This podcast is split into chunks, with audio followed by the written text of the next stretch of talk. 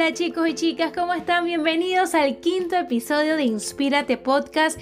Yo feliz como todos los sábados de dirigirme a ustedes en esta ocasión con un tema con el que tengo mucho clic, porque se trata de un hábito que practico desde hace muchos años y que me ha traído muchos resultados. Y se trata de una palabra mágica que hoy más que nunca la hemos escuchado. Ahorrar. Uno de los consejos más valiosos de mi papá. Y es que los jóvenes, más que nunca, tenemos que aprender a ahorrar. Número uno, algún día vamos a salir de nuestra casa, ya yo lo hice, pero tengo muchos amigos que aún no. Y en el momento que eso pasa, empiezas a adquirir compromisos, responsabilidades que no tenías antes, como pagar la luz, pagar el mantenimiento y muchos otros gastos fijos que tienes que afrontar.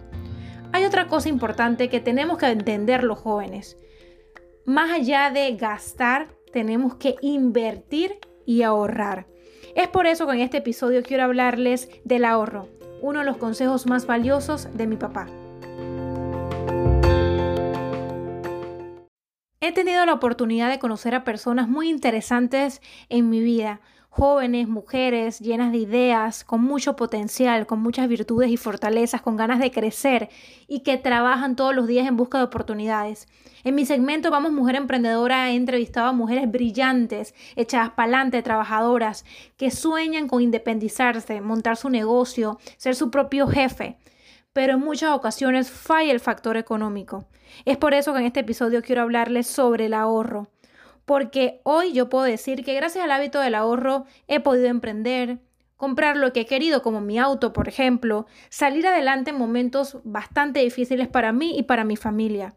Y aunque aún no tengo una propia familia, no soy mamá y soy bastante joven, sé que las urgencias sí suceden. Y este momento por el que estamos pasando todos es la prueba. Por eso les quiero hablar desde mi experiencia porque empecé a ahorrar a mis 16 años, cuando empecé a trabajar como modelo. Y recuerdo que mi papá me puso una disyuntiva, me dijo, si te llevo hasta la ciudad desde Chitré en auto, te tengo que cobrar la gasolina. Y yo elegí viajar en bus para ahorrarme la gasolina y, y poder ahorrar más de mi cheque de modelo. Mi papá un día me dijo, Cheldry, de lo que ganas todos los meses, toma un porcentaje y ahórralo.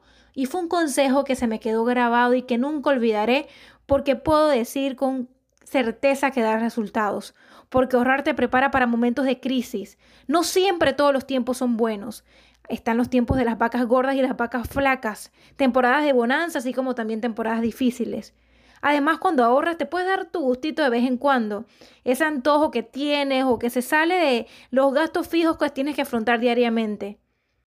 Así que de joven a joven y de mujer a mujer quiero compartirles mis truquitos para ahorrar. Truquitos que me han funcionado y que he puesto en práctica desde hace muchos años. Empezando por anotar tus gastos fijos. Y ustedes no me lo van a creer, yo esto lo hago todos los días de mi vida. Ya es una costumbre o como bien lo he dicho, un hábito. Es importante que tengas claro los gastos que mantienes porque son tu responsabilidad cumplirlos. Es tu compromiso y tienes que asegurar que vas a contar con ese dinero para poder afrontarlo. Así que todos los meses haz ese mismo ejercicio y compara si tus gastos fijos subieron o bajaron. Y si subieron es importante que sepas por qué y si valió la pena que hayan subido esos gastos fijos. Abre una cuenta de ahorros en la que no puedes movilizar el dinero. Ahora, si eres disciplinado, puede ser una cuenta un poco más flexible o abierta, pero ten esta cuenta que sea precisamente para eso, para ahorrar. Y eso quiere decir que definitivamente tienes que sacar un porcentaje de tu salario, de tus ingresos todos los meses para esa cuenta.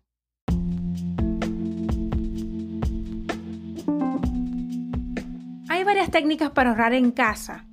Ahora, esto depende de ti y del tipo de persona que tú seas, qué tan disciplinado seas.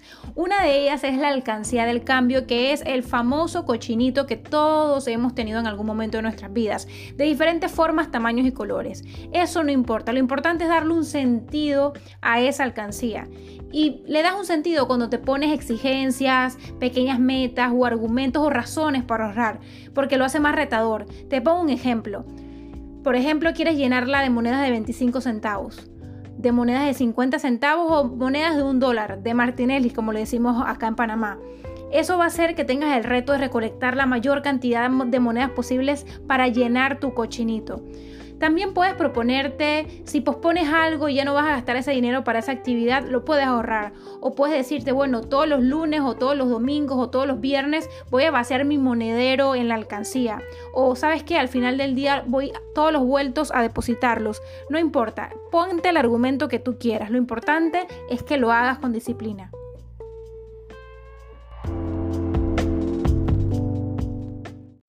Otro reto para ahorrar similar al de la alcancía, para tener ese ahorrito extra en tu mesita de noche, es el reto de las 52 semanas. Y se trata de tener un cuadro programado con las 52 semanas e ir tachando de la lista las semanas que vas ahorrando. Por ejemplo, si esta semana es la semana número X del año, esa cantidad de dinero es la que vas a ahorrar. Y tú te programas según tu gusto y según tus posibilidades. Por ejemplo, como son 52 semanas, tú puedes elegir esta semana ahorrar 52 balboas, que es la última semana del plan, porque resulta que esta semana tuviste un ingreso extra y la tachas de tu cuadro. El punto es ahorrar las 52 semanas, la cantidad de dinero correspondiente a cada semana y si eres disciplinado tendrás al final 1.378 balboas.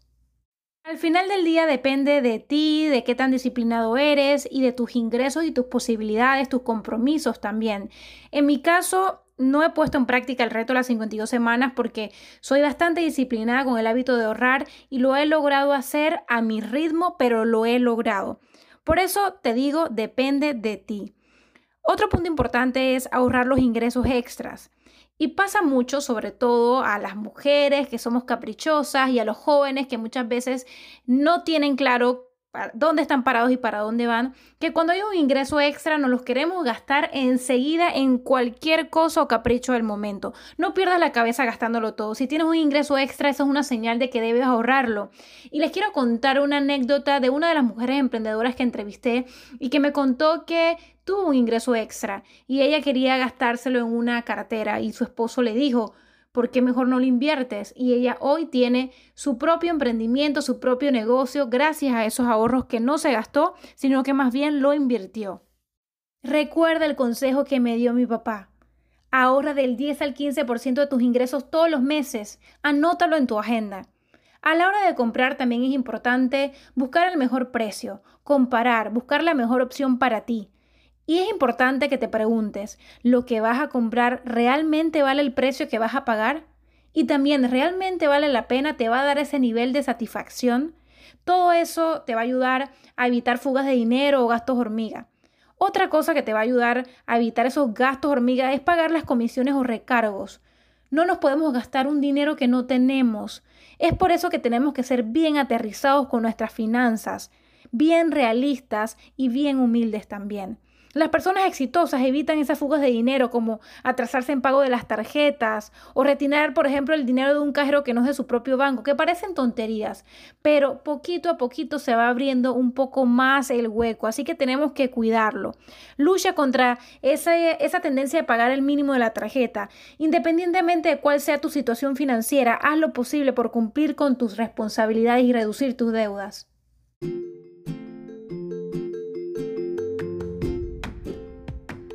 No te conformes, busca diferentes fuentes de ingresos. Si algo nos ha enseñado esta pandemia es que tenemos que generar ingresos por diferentes vías porque cualquier cosa puede pasar. Hay situaciones que se salen de control o de nuestras manos y tenemos que estar preparados. Por eso en esta vida hay que saber hacer de todo un poco.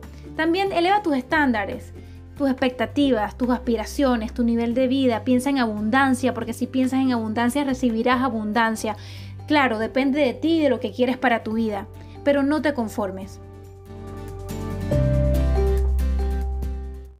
Uno de los errores financieros más comunes que cometemos los emprendedores y me pasa es que no sabemos distinguir entre el dinero personal y el dinero de tu emprendimiento, de tu idea o de tu empresa. Es por eso que es importante asesorarse con los expertos, con personas que han estudiado este tema, leer libros de finanzas, tomar cursos online de finanzas. Es importante tener el conocimiento. Dicen los expertos que al menos debemos contar con el equivalente de seis meses de ingresos o salarios para evitar deudas en el momento del imprevisto. Así que vamos a reflexionar, vamos a, a pensar. ¿Nuestros ahorros equivalen por lo menos a seis meses de nuestros ingresos o salario? Ya saben, nada de pensar que lo sabemos todo. Necesitamos asesorarnos. También es importante empezar ya. No dejes ahorrar para mañana ni para más adelante. Empieza hoy, empieza desde este momento y prepárate porque si tienes un emprendimiento, una idea de negocio en marcha, tienes que saber que en algún momento vas a tener que reinvertir. Antes de despedirme, quiero hacer énfasis en dos puntos bien importantes que en base a experiencias personales puedo decir que son cruciales. Uno de esos es estar anuente a tus gastos diarios. Hay que vivir conscientemente. Cada vez que vamos a pagar algo, lo necesitamos, esto es lo que vale, este gasto es necesario.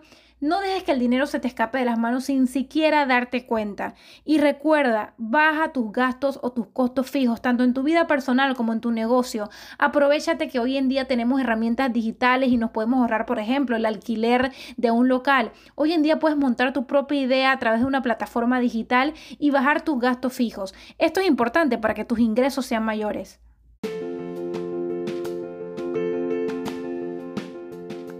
No olvides uno de los consejos más valiosos que me dio mi papá. Ahorra.